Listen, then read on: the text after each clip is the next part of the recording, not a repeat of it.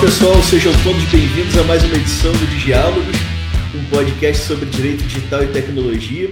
E hoje nós vamos falar sobre LGPD e segurança da informação. E para ninguém dizer que a gente só chama advogado, nosso convidado hoje é meu amigo de muitos anos, Paulo Henrique de Abreu Pontes, que é engenheiro elétrico de telecomunicações. Chega um pouco de advogado aqui. Atualmente ele é analista de segurança da informação na Petrobras e tem mais de 20 anos de experiência como desenvolvedor e especialista de segurança da informação em empresas multinacionais nos segmentos de tecnologia e energia. Paulo, seja muito bem-vindo e a palavra está contigo. Obrigado, Rafael. Vou dizer que é, até estranho, nem minha mãe me chama inteiro, pelo nome inteiro, cara. É, eu não te chamo nem pelo nome, né? Mas vamos lá. Né? Mas isso um aí a gente deixa em formalidade. Então, é muito bom estar aqui para conversar com, com vocês. Assim, eu acho que é parte importantíssima do, do nosso papel de segurança da informação esse, esse bate-papo exatamente com quem não é técnico, porque a gente fala assim, o, o cara técnico ele está protegido, quem, o hacker, o, a pessoa que está mais exposta é justamente quem não tem o conhecimento técnico que a gente quer atingir. E de, de, preferência de uma forma descontraída, né? Porque ninguém quer saber muito de bits e bytes, muito do, do Techniquez. É verdade. E, e para começar, já vou entrar até um pouco no, no tema dessa tua introdução aí. Vou te fazer aqui a nossa primeira pergunta, que é a seguinte, a LGPD, que é o nosso tema de hoje, ela é novidade por aqui. Né? Na Europa, a gente sabe que a proteção de dados já está regulamentada há mais de 25 anos. Agora com, com o GDPR e antes com, com as diretivas. Ah, mas a segurança da informação não. A segurança da informação é uma coisa que já está há muitos anos aqui também. Então, para a gente começar essa conversa, quais são as ferramentas que, vocês, que você acha que vão ser mais úteis é, no processo de adequação a essa nova lei, mas que já são utilizadas no ambiente da segurança da informação? Ferramenta, eu acho que não vai ter uma ferramenta que vai ser útil, vai ter uma mudança de, de postura e de filosofia. Porque antes, quando você estava desenvolvendo um sistema, você estava abrindo um startup, você sempre tinha aquela visão do mais é melhor. Você tem informação que você pode coletar, você vai coletar. E agora você vai ter um questionamento antes de eu preciso dessa informação? O que, que eu vou fazer com essa informação? A quem pertence essa informação? Com essa mudança de pensamento é que a gente vai conseguir ter uma maturidade, uma, uma segurança maior. Porque você reduz a, a, a fronteira, a sua área de ataque, se você tem menos e melhores dados.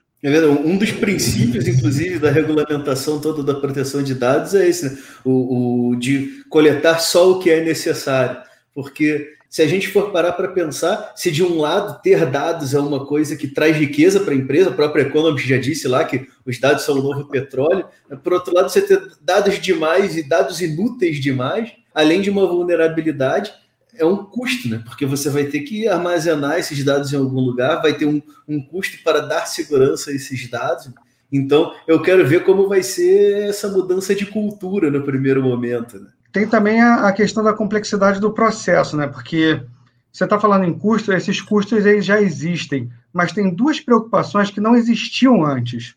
Uma delas é o seguinte: aonde diabos está meu dado? Porque agora a gente tem nuvem. Você não quer mais empatar um dinheiro horroroso montando um CPD, você quer contratar uma nuvem, instanciar uma máquina dinâmica, que quando você não precisa, ela deixa de existir, mas quando ela precisa, ela passa a existir e você nem sabe aonde. E aí você passa a ter uma necessidade de saber, poxa, beleza, eu tenho esse dado, eu tenho três máquinas do tipo tal, que estão em algum lugar, em algum CPD, em algum ponto do planeta. Você nem sabe onde você está. E tem uma outra complexidade que você passa a ter que se preocupar com o ciclo de vida da informação. Antigamente você pegava o dado, guardava o dado, transformava o dado e deixava ele mofando num canto. Agora você tem que pensar, eu ainda preciso desse dado? A pessoa na pessoa, não, porque a gente tenta não se segurar na, na, na permissão da pessoa para você ter o dado. A gente fala o seguinte: a justificativa que eu tenho para manter esse dado ainda é válida? Se ela não é válida, como é que eu descarto esse dado? Como é que eu garanto que esse dado foi embora mesmo?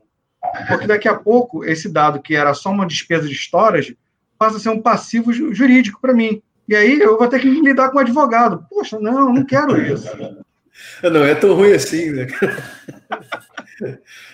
E você falou aí alguns pontos fundamentais, né? Primeiro é, é esse da nuvem, né? Onde é que está a nuvem? Se a gente for parar para pensar aqui do ponto de vista da LGPD, uh, quando eu vou fazer uma consultoria, uma das primeiras perguntas que eu faço, às vezes ali na fase de pré-assessment ainda, é: tá, você faz transferência internacional de dados?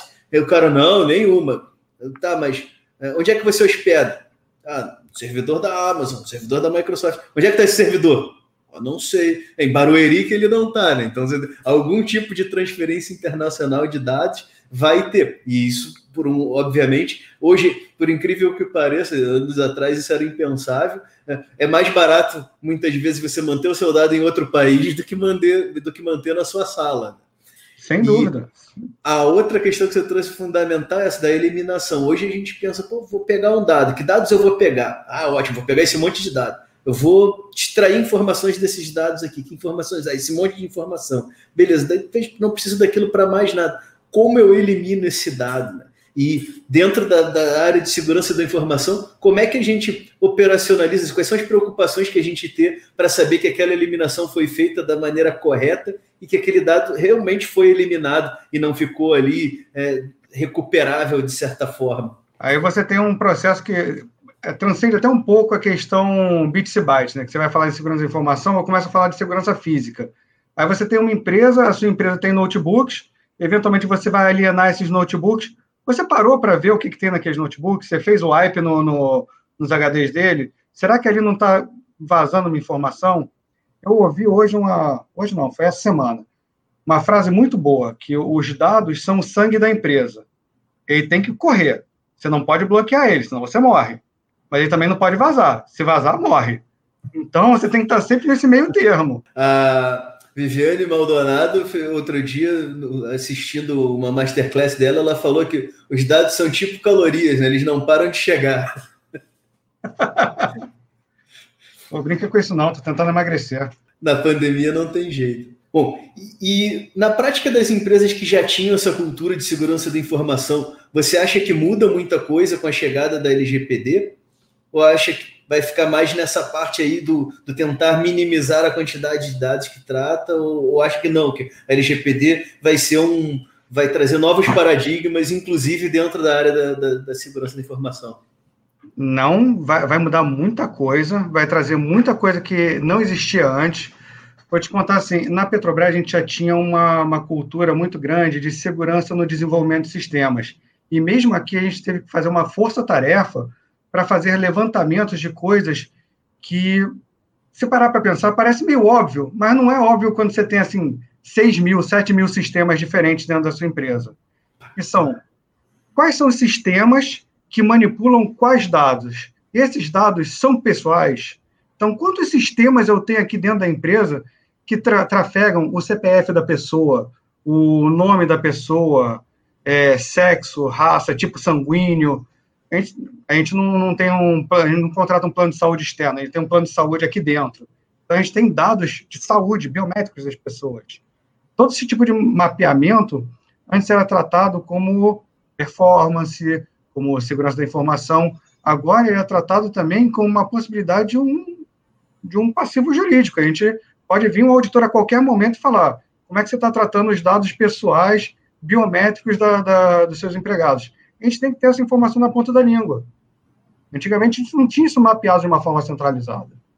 Não sabia nem quais sistema, por quais sistemas isso passava, não sabia o caminho desses dados. Eu fico imaginando um dos maiores desafios que, que eu tenho aqui, é, e que é um desafio já esperado no, nas consultorias na área de LGPD, e que é um dos primeiros passos do processo de diagnóstico, é justamente isso, nessa parte do mapeamento dos dados. Falar, pá, onde é que estão, quais dados eu tenho, onde que estão esses dados, é, por onde eles estão passando, é, onde eles estão gravados. Eu, e se às vezes isso já é complicado numa empresa ali de, de 30, 50, 100 funcionários, eu fico imaginando numa que a gente não está falando de 6 mil empregados, a gente está falando de 6 mil sistemas. Né?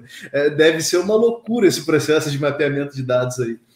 Não, loucura. É, atualmente eu estou focado na questão de mapeamento de gestão de identidades e acessos, que é simplesmente dizer quem tem acesso ao quê, quando e por que motivo, e quem aprovou.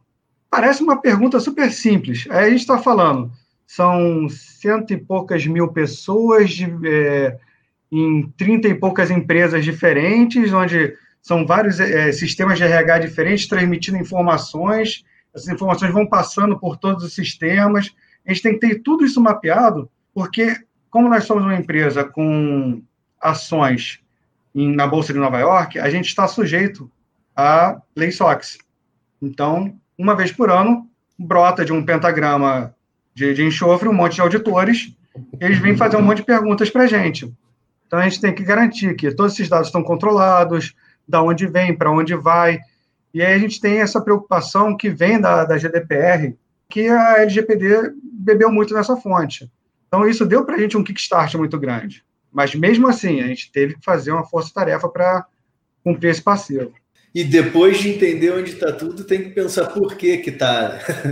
Beleza, eu tenho tudo isso daqui, mas por quê? Eu posso ter, eu não posso ter? E aí a gente vai ter outros desafios, e que daí vai sobrar na tua conta essa também, eu sou um titular de dados, eu tenho lá meus dados na Petrobras e eu quero acesso a esses dados. Onde é que estão? Né? Como é que esses 6 mil sistemas se conversam? Em quais deles tem dados dessa mesma pessoa? Isso daí vai ser um outro saco de gato que vocês vão ter que organizar internamente. Então, esse é um saco de gatos que ele é relativamente mastigado aqui, porque a gente tem uma, uma gestão por processos muito fortes. Mas mesmo assim, quando você tem dados que são criados dentro de áreas fins, o dado não, não, não vem de fora. Quando vem um dado de fora, a gente tem, de uma forma relativamente simples, quem é o dono do dado. A gente sempre fala, é quase um mantra aqui dentro. A, a área de negócio, ela é dona do dado. A TIC, ela é meramente a custodiante do dado. Então, qualquer coisa que a gente vai fazer, a gente tem que pedir a bênção do dono. Quando o dado é criado aqui dentro, sempre rola um, uma discussão. Peraí, mas isso aí nasceu na TIC, então é da TIC. Não, cara, isso aqui tem que ser de alguém. Ou é de postos, ou é de exploração, ou é do RH. TIC, a princípio, tenta não ser o dono do dado, porque a visão tem que ser de negócio e não de, de, de TI. O bit byte ele é importante para gente que vai ficar escovando ali performance e tal, mas a decisão de negócio tem que ser da área de negócio. E ele tem que estar bem claramente definido. E foi uma, uma discussão muito grande que a gente teve aqui, que é a gente tem o um dono do sistema ou a gente tem o um dono do dado? Que a, a nossa filosofia foi sempre: quem tem dono é o dado. O sistema, ele cria, ele manipula, ele apaga o dado. Mas quem tem dono é o dado. Ele que é importante. E cabe ao dono desse dado te informar, né? Por que, que eu quero esse dado? Por que, que eu tenho esse dado? Que base eu tenho para ter esse dado aqui? Porque senão, é como é que o cara da TI vai determinar qual é a base legal para o tratamento de dados que o RH determinou que vai coletar? Fica. Exatamente. Inviável. Até porque o, o, a gente tem que tratar o dado. Só que o tratamento do dado, ele sempre tem custo. E esse custo tem que ser assinado por alguém. Se você deixar solto, você falar, ah, seu sistema é crítico ou não é crítico? Você pode ser o sistema do, de gestão de aniversariante do mês o cara que está responsável pelo sistema, ele vai falar sempre que o sistema dele é crítico. Agora, se você é pensar no, no, no, dono do dado, o dado ele tem a visão de negócio real. Ele vai falar, ah, isso aqui não é crítico. Ou não, isso aqui é o dado confidencial do, do, de produção dos postos. Isso aqui só a gente que pode ter acesso. Ele vai conseguir te dar uma visão de negócio muito mais clara e muito mais justificada, e ele vai se sentir confortável em assinar o cheque quando você falar, esse dado aqui, se é tão crítico, ele precisa ter criptografia, ele precisa ter uma política de descarte, ele precisa ter um, o acesso ele tem, tem que ter multifactor authentication. Eu estou tentando fugir do, do, do, do bit byte, mas às vezes não dá. Então, é, tudo isso tem custo. Mas o cara que tem a visão de negócio e sabe o valor daquela informação, ele se sente confortável em assinar o cheque e bancar esse custo. E já que você tocou nesse assunto, Paulo, além dos dados pessoais, é uma empresa tipo a Petrobras, empresa do porte da Petrobras, e a Petrobras, até pelo, pelo seu segmento de atuação, lidam com uma série de outros dados não pessoais, mas que têm um valor enorme também. Como Sim. que isso reflete nos investimentos de segurança? Assim? Os investimentos de segurança é, numa empresa como a Petrobras, eles são suficientes? Ou, ou, é aquele tipo de coisa que no momento que você cobre um furo, te aparece outro negócio e fala, oh, isso aqui precisa mais um milhão para resolver? Então, né, nessa, nessa situação a gente é até é um pouco mimado, porque como a gente trata com dados muito críticos e é uma empresa muito grande, eu não costumo ter muito problema com relação a, a budget. A gente tem um, um, respaldo muito grande da gerência executiva, da, da diretoria, quando a gente fala que uma coisa é muito crítica e precisa ser protegida. Mas, é claro, há um certo realismo. Por exemplo, recentemente a gente teve uma, uma situação onde a gente teve que pesar. A gente ainda tem um mainframe lá do, dos anos 80 aqui. E bateu de, desses pentagramas que surgem os auditores, um cara falando que ah, tem que implementar criptografia, tem que implementar isso, aquilo, aquilo outro, e o cheque teria muitos zeros. Então, o que, que a gente fez? A gente fez uma análise de, de, de custo e viu que a gente tinha ainda uma quantidade muito pequena de sistemas rodando no mainframe e que seria mais proveitoso para a gente reimplementar esses sistemas numa plataforma mais moderna e aposentar o mainframe do que implementar todos os controles de segurança nele. Então, é, a gente tem esse respaldo de, de grana, mas ele tem uma contrapartida. A gente tem uma responsabilidade também de buscar sempre o, o caminho mais, mais econômico para salvaguardar a empresa. Ainda mais tratando de uma empresa como a Petrobras, com as características da Petrobras. Hoje, numa empresa como, como a Petrobras, numa empresa grande, qualquer que seja ela, né, uma empresa desse porte, né, quais são as maiores vulnerabilidades de segurança da informação? Vou te ajudando aqui com pergunta. Essa é fácil, é o elemento humano, sempre. Era o que eu ia te perguntar aqui. O maior furo é no hardware, é no software, é no usuário? É, sempre no usuário. Você tem cento e poucos mil pessoas. Você tem mais de seis mil só dentro da TI. Vai ter sempre alguém que vai fazer uma, vai dar uma escorregada. Mas o, o importante é você ter um processo claro de, de, resposta rápida. Porque o incidente, ele é uma certeza. Você vai ter incidente de segurança da informação. O importante é você saber reagir rápido e saber o que vai fazer quando o incidente ocorre.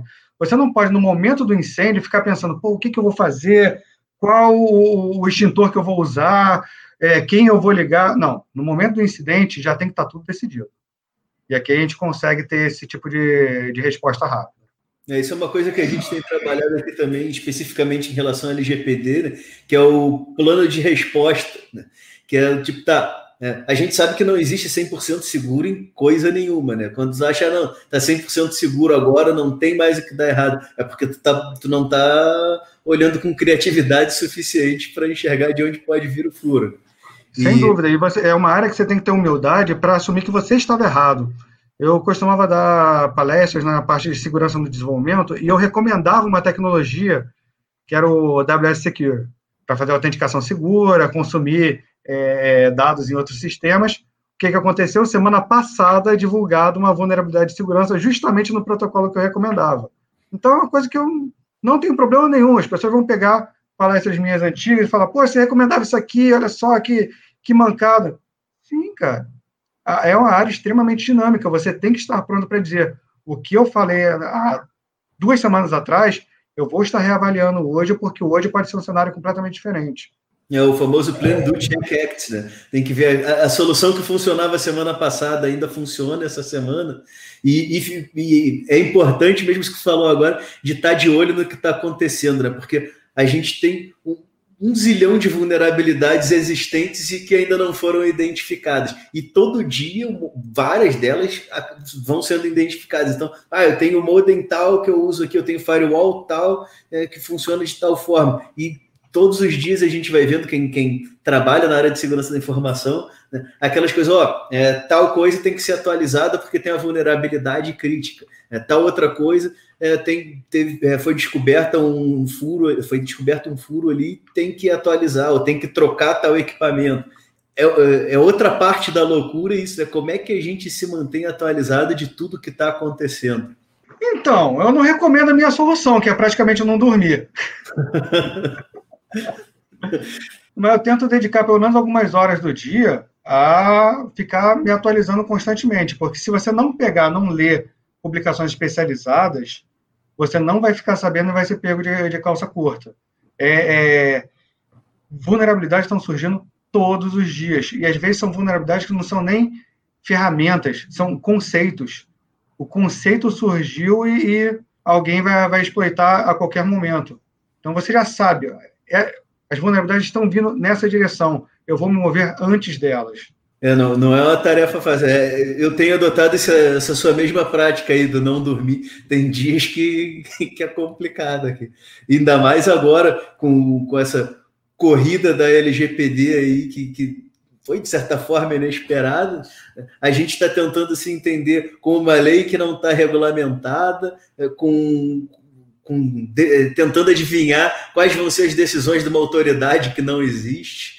E, a, além disso, a gente tem que trabalhar, é, é uma a área de segurança da informação, mais do que nunca, é, sempre foi e agora mais ainda, é uma área multidisciplinar que a gente tem que estar tá não só vendo o que está acontecendo aqui, mas o que está acontecendo de, de, com o vizinho da outra área lá.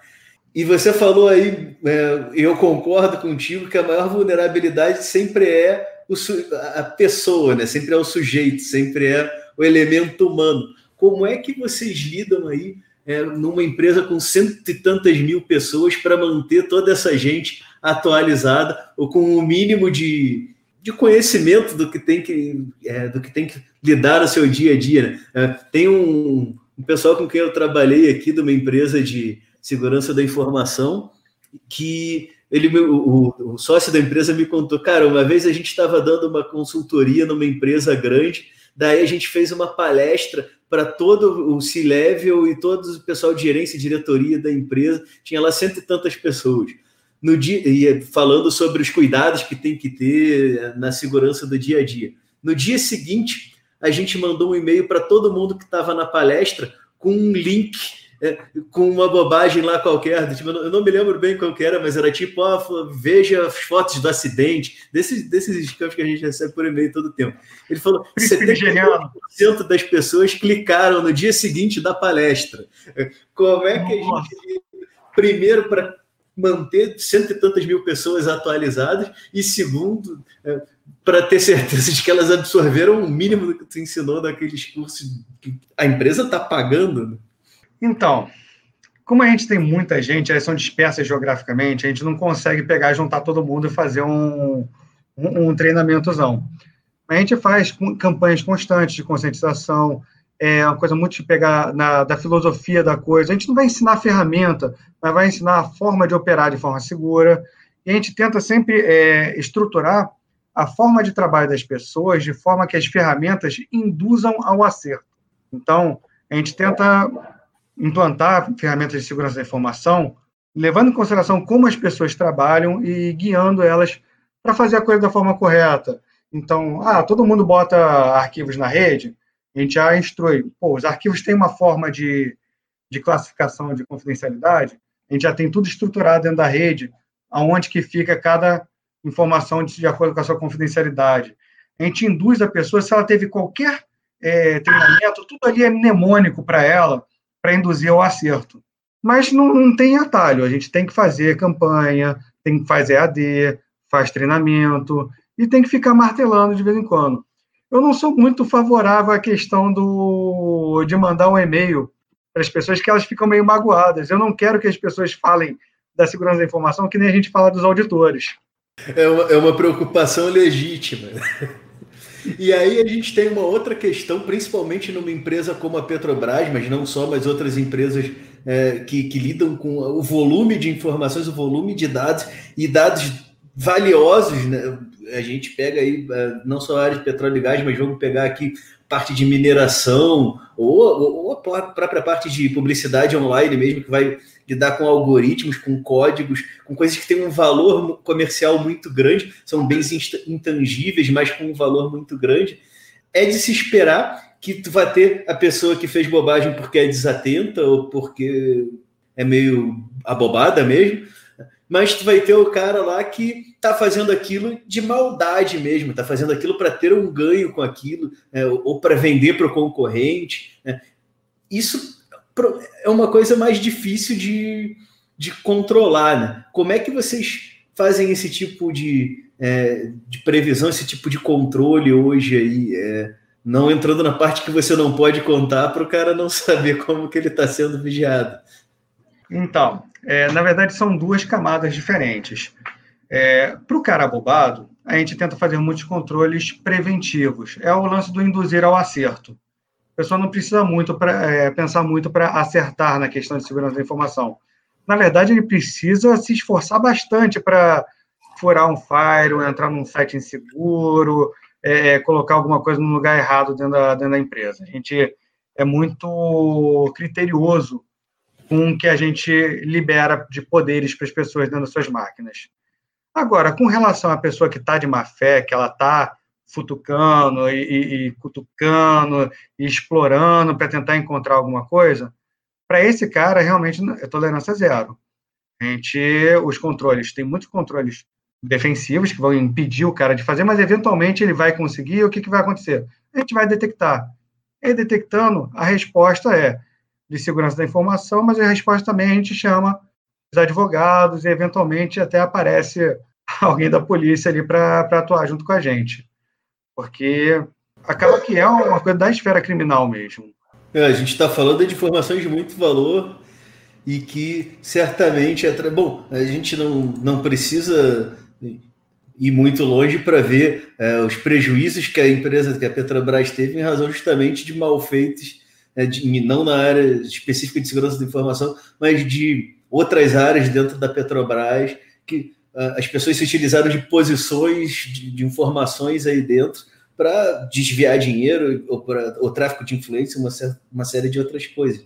E as informações, tendo o valor que tem hoje, não é, é de se esperar nada diferente do que é, essa necessidade de estar atento, né, de, de ter respostas ao que está acontecendo.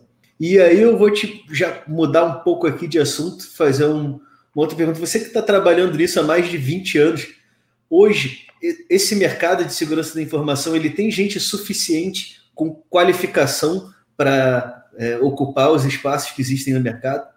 Não, não. É uma coisa que eu, eu falo muito quando eu estou dando palestra aqui. Eu espero que a gente esteja falando com um monte de gente que esteja começando a carreira. É, é um, uma área muito boa para se pensar por vários motivos. Primeiro, que é uma área que abrange gente de muitas é, de muitas muitos berços diferentes. Antigamente tinha um ranço na, na área de segurança da informação de que era uma área que era naturalmente de infra. Então via muita gente de infra, da área de servidores, e ela Ainda tem um pouco disso. Você vai olhar numa área de segurança da informação, mais da metade, mais de 70% das pessoas vêm da área de infra. Mas isso já está mudando.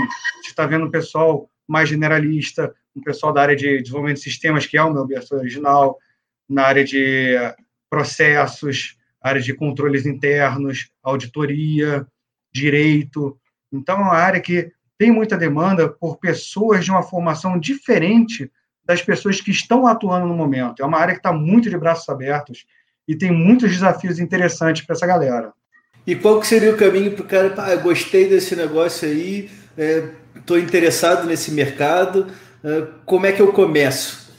Qual que seria o primeiro passo para o sujeito lá buscar uma qualificação específica, buscar uma certificação? É um mercado que a gente vê, por exemplo, tem muita certificação. Só que várias dessas certificações, o cara tem que estar lá cinco anos de experiência. Como é que eu consigo um emprego que precisa de uma certificação e eu preciso ter cinco anos de experiência para conseguir essa certificação? Então, tem um. Sei que não vai ter uma fórmula mágica, porque, como você mesmo falou agora, vai ter gente que vem. É, cada vez mais de diversas áreas. Agora vocês vão ter que aprender a conviver com advogado também.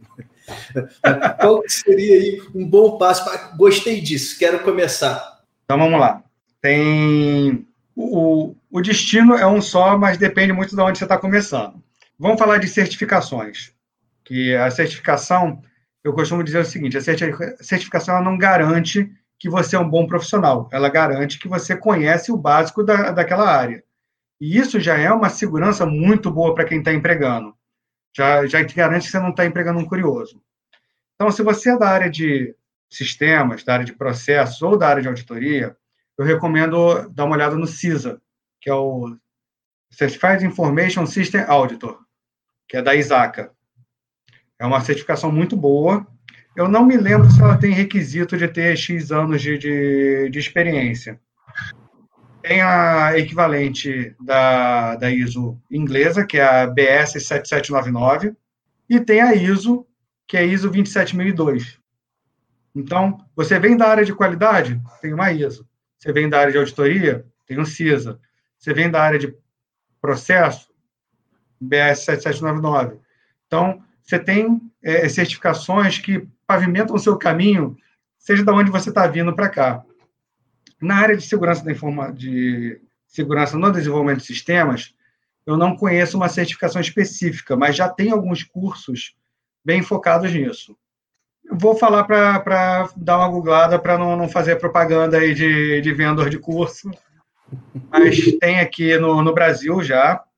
Quando eu comecei foi, foi muito estranho, porque só existiam dois livros em português sobre segurança no desenvolvimento. Hoje em dia, cinco minutos de Google você já encontra bastante coisa.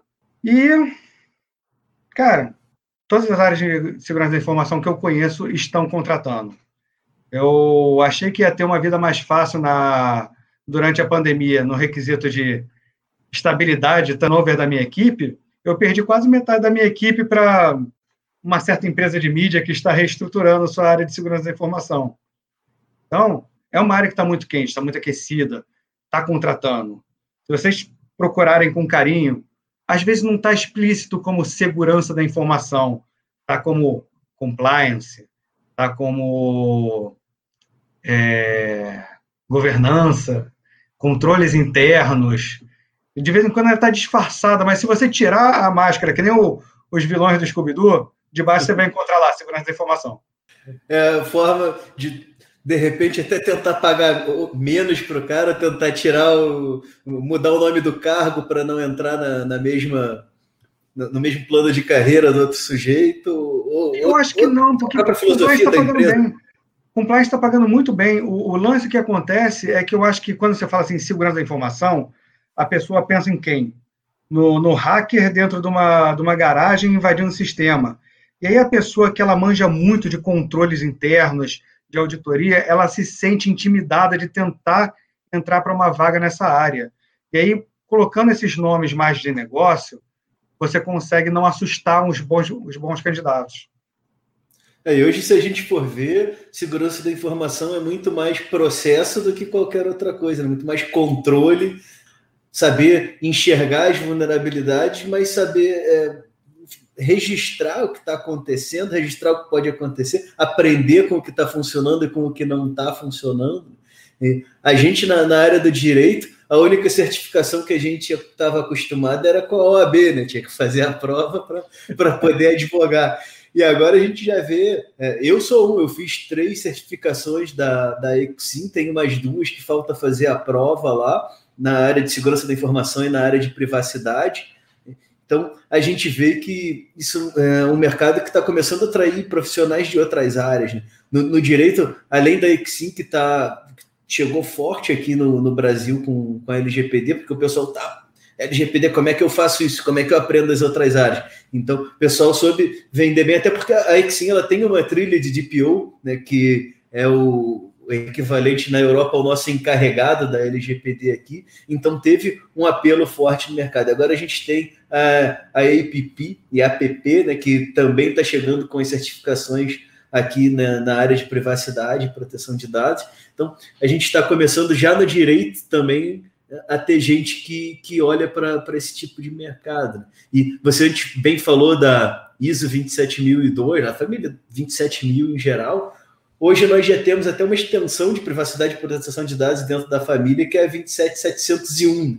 E aí eu vou, vou te perguntar, como é que vocês enxergam, vocês que têm é, um background em outras áreas, você na da engenharia, mas dentro da área de segurança da informação, imagino que a maior parte ainda seja de, de TI, é, de engenharia também, mas muita gente TI. Como é que vocês enxergam a chegada de advogados certificados em segurança da informação, advogados certificados em proteção, é, com certificações em proteção de dados. Isso é uma coisa que vocês acham que ele vai chegar contaminado ou acham que não que é bom que ele tenha esses conhecimentos mais multidisciplinares quando for chegar, porque óbvio, ele vai ter a visão legal da coisa também, né? mas acham, vocês enxergam com bons olhos essas certificações profissionais de outras áreas? Cara, eu enxergo com muito bons olhos, porque quando a gente está falando de modelagem de controle SOX e, e, outros tipos de controles que a gente tem que entregar, a gente sempre é, é confrontado com uma visão muito diferente de um auditor de negócios, de um auditor financeiro. E para a gente acaba tendo uma, uma, certa curva de aprendizado para uma pessoa que é muito de engenharia, muito de, de da área técnica de, de TI, de conseguir traduzir o que ele, que ele fala para a gente. Então, a gente consegue fazer, consegue entregar, a gente tem uma, um crescimento muito grande com essa interação, mas é, facilita muito quando você tem do seu lado da equipe alguém com uma formação semelhante. Você consegue ter uma, uma troca muito mais rica. Na Petrobras, o DPO, ele fica dentro do jurídico. É uma, uma coisa assim que a gente queria muito que a gente tivesse uma, uma proximidade maior com ele. Só que acaba que é, que é muito difícil da gente comparar, porque tudo é muito gigante aqui. Né? Você pegar só as demandas jurídicas que batem nele, já são suficientes para ocupar o cara 200% do, do tempo que ele tem. Então, é, é, até meio irreal achar que eu conseguiria, conseguiria ter muita troca com ele para conversar de controles jurídicos preventivos que a gente poderia implementar dentro da TI. Não acontece, mas numa situação ideal, é uma coisa que eu gostaria muito, sim. A gente ter, dentro do nosso, nosso corpo de segurança da informação, corpo mais geral, pessoas com background de direito, background de processo, todos esses backgrounds diferentes. E uma coisa que eu fico imaginando é como é que está sendo para vocês que estão acostumados com ISO e com auditorias, que você tem aquele manual lá do tipo, ah, tais controles vão ser avaliados de tal forma e a interpretação é tal. E agora vocês estão se deparando com uma lei no Brasil, que a gente vai ter aí os juízes todos, que eu não sei nem quantos mil juízes a gente tem hoje, mais de 5 mil municípios diferentes, cada um interpretando a lei da sua forma, depois sei lá quantos desembargadores tem lá, mas devem ser mais alguns milhares também de desembargadores reinterpretando, revisando essas decisões, para depois chegar para mais 33 ministros da STJ, 11 ministros da STF, reinterpretar isso para daqui a 15 anos falar, ah, não, beleza. Então, é isso aqui que vai ser a interpretação dessa lei, que é o que daqui a 15 anos a gente vai saber como é essa interpretação verdadeiramente nas instâncias superiores naquele momento, porque nada impede que dois anos depois a outra turma da STJ decida de outra forma e que isso mude daqui a cinco anos já seja tudo diferente. Como é que está sendo isso para vocês que estão acostumados com aquela auditoria de manual, ter que lidar com essas vulnerabilidades que ninguém sabe nem bem como vai ser interpretado? Então, a gente faz uma, uma questão da, das camadas, né? Porque quando a gente está falando dessa auditoria de manual, a gente começa assim da, das questões mais filosóficas para as mais práticas. Então, ah, como é que a gente vai operar? Ah, dá uma olhada no COSO. Aí o COSO é aquela coisa filosófica, cheia de, de, de, de pensamentos profundos. Tá, mas como é que eu implemento isso? Ah, dá uma olhada no COBIT. Aí o COBIT é uma coisa um pouco mais pé no chão, já fala de processo. Tá, mas ainda não está é, é, é, firme o suficiente. Tá, então vai no White. O White, cara, é manual. Você vai seguindo aquilo dali, não tem como errar. O, o que a gente está fazendo é guardar as devidas proporções, é muito semelhante. Então, a gente está no primeiro na, na, primeira camada do, das ideias. Né? Ah, a gente tem que saber tudo que é dado pessoal, aonde eles estão, para onde eles vão, do, como eles, do que eles comem, como se reproduzem. E tendo isso tudo mapeado, a gente vai fazer o tratamento. Agora, Pode ser que o tratamento que eu defini para um dado privado, CPF das pessoas, não seja o entendimento que o cara lá do STF vai, vai ter no, futuro. Mas eu vou conseguir falar, olha, eu tive esse entendimento, fiz esse tratamento. Se o entendimento agora é diferente, eu vou apresentar para ele um plano de adequação e executar. Assim, a gente tem que ter o, o princípio ali de que está todo mundo agindo de boa fé é mais um, uma camada na gestão de riscos, né? É uma difícil de prever o tamanho do risco né? e o grau de vulnerabilidade. A gente está, mesmo nós de direito, a gente não tem muito onde tentar se, se ancorar para entender qual vai ser o entendimento, né? porque a gente não tem jurisprudência, não tem julgados, em algumas coisas até tem, algumas coisas com base no marco civil da internet, algumas com base no Código de Defesa do Consumidor, outras a gente está olhando para fora, que a gente chama de direito comparado, a gente está vendo muito como é que está sendo na Europa, né? porque da mesma forma que a LGPD é claramente inspirada no, no, no, GDPR, a gente imagina que a interpretação da LGPD vai ser inspirada na interpretação que se tem do, do GDPR. É, o, o STF normalmente faz muito esse tipo de. É, tem muito isso do olhar para fora, olhar o que está sendo feito fora daqui. Até teve uma decisão recente que é, do, teve uma medida provisória que obrigava as empresas de telecomunicação a compartilhar os dados de todos os clientes com o IBGE. E isso, obviamente, foi alvo de, de uma ação direta de inconstitucionalidade, foi julgada pelo STF, e a gente viu os votos fundamentados, por exemplo, no, no direito alemão, nas decisões do, do, do, equivalente ao STF da Alemanha, que é referência para a gente aqui é, em uma série de decisões em outras áreas, é, na área de privacidade, no, que diz respeito aos direitos fundamentais, que são aqueles direitos mais importantes que a, que a Constituição nos assegura, eles olham muito já, por exemplo, para a Alemanha. E eu acho é, e acho, com, com base no que eu tenho ouvido nos eventos que eu tenho participado, que aqui não vai ser diferente. No ano passado eu tive em Brasília, no evento na STJ, e, se eu não me engano, foram seis ministros da STJ que palestraram e pelo menos cinco citaram o GDPR. Então, imagino que essa vai ser uma boa referência para a gente ter. E aí, já que eu peguei esse gancho, vou te fazer uma outra pergunta que já assim, já me encaminhando para o fim, a gente já está aí mais de 40 minutos, e se for para passar de uma hora, vamos ter que gravar outra, porque senão fica muito longo. Uma empresa do porte da Petrobras, ela certamente faz é, compartilhamento, faz transferência internacional de dados com uma série de países, imagino eu. Como é que vocês conseguem é, se entender se, com uma lei já é difícil, mas com a lei de todos esses, esses locais onde, onde há compartilhamento. Ah, vamos pegar, não sei. É, é, bom, a gente tem, não sei se ainda tem, mas tinha uma refinaria na Califórnia, por exemplo, tem a lei da Califórnia, nosso CPA. É, tem, é, provavelmente tem dados com, é, tem compartilhamento de dados com países da União Europeia que tem lá o, o GDPR. Como diabos vocês conseguem se entender com todo esse emaranhado de normas? Então, quando você está falando de SOX, a gente tem um conceito de materialidade. Então, a gente se preocupa mais com o que tem materialidade, que é um percentual do, do faturamento da empresa.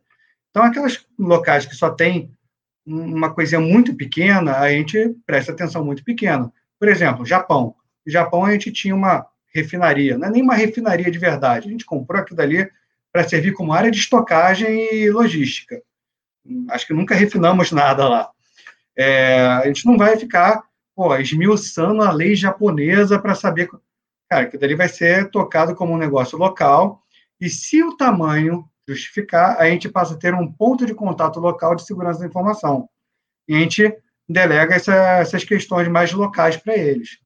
E a gente faz esse tipo de bate-bola uma vez por semana, duas vezes por mês, de forma a estar sempre antenado lá dentro da nossa matriz de riscos.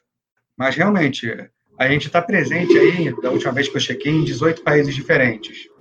A gente ficar olhando no detalhe as legislações de 18 países de referência de segurança da informação aqui na equipe do Brasil seria enlouquecedor. Você tem que delegar ia pular de 100 mil, 120 mil pessoas para pelo menos mais uns 2 mil a mais para conseguir se entender com isso tudo. Com certeza. Ô, Paulo, quero te agradecer aqui pela participação. Né? O... Quebramos aqui mais um paradigma de diálogos, trouxemos para conversar o primeiro não advogado no nosso podcast. Espero trazer mais vezes não advogados e Espero trazer o Paulo de novo aqui daqui a um tempo, quando, começar, quando a gente começar a se entender melhor, tu tá, beleza. Isso daqui é o que a gente acha que vai acontecer, isso que a gente está fazendo agora, porque a gente espera que vai acontecer, mas daqui a um tempo eu vou querer te trazer aqui para te perguntar, tá, e aí? O que, que aconteceu de verdade? Como é que foi? É, como é que a, a realidade se entendeu com a teoria, né? Que é um outro desafio que a gente tem que ver ali pela frente. Então, mais uma vez te agradeço pela participação. Te dou a palavra aí para fazer uma despedida, uma consideração final aí. Pô, queria agradecer aí a oportunidade, muito maneiro estar aqui conversar com uma, uma plateia um pouco diferente. E eu também estou ansioso de voltar aqui e falar, olha só, a gente fez, o DBR já valeu, já bateu a primeira auditoria aqui, a gente agiu assim, e vamos dar um mapa da mina para não ter que cada empresa no país ter que reinventar a roda. Se a gente está na linha de frente, está encarando esses desafios, por que não dividir o conhecimento e facilitar a vida de todo mundo? É, isso é uma postura que a gente vê poucas empresas tendo. Espero que quando alguém tomar a dianteira disso daí, isso se torne, vamos chamar de um padrão de mercado. Vamos compartilhar o que está funcionando, porque essa lei é uma lei para todos, né? ah, falando aqui, saindo da, da, da, segurança e da informação em mas pegando especificamente da parte da LGPD, é uma lei para todos e todos, inclusive nós que somos, que se não somos empresas, que se não estamos lidando com isso profissionalmente, no mínimo somos titulares de dados. Então, Paulo, muito obrigado mais uma vez. Quer, ia falar? Só, só dar um, um adendo que eu achei interessante, que você tocou ali como todo mundo é advogado, advogado tem essa, esse lance da, da, do pensamento do sempre tem dois lados, e uma coisa que até pode atrair gente para a segurança da informação é o seguinte: às vezes você tem empresas que são concorrentes, são inimigas mortais entre si. As áreas de segurança da informação não são concorrentes. Elas saem junto, fazem palestras juntos, é, trocam informações, trocam experiências, e na área de segurança da informação não existe concorrência as áreas de segurança da informação elas se ajudam. É isso. Uma prática que eu gostaria de ver em mais áreas além da de segurança da informação. Aqui no direito ainda não é comum a gente ver mudando um pouco a mentalidade, as pessoas dividindo mais conhecimento, mas ainda assim a gente ainda tem em vários segmentos essa cultura de enxergar todo mundo como inimigo, né? Bom saber que é, isso está mudando aos pouquinhos. Então, pessoal, obrigado por nos acompanharem aí até o final. Né? O, os nossos podcasts eles ficam disponíveis no nosso site www.dialogos.com.br, nas principais plataformas de podcast. E se vocês é, quiserem conferir nossos conteúdos, deem uma passada lá no site, é, tiverem feedback, sugestões de temas e tudo mais, sempre muito bem-vindo. Um abraço e até a próxima.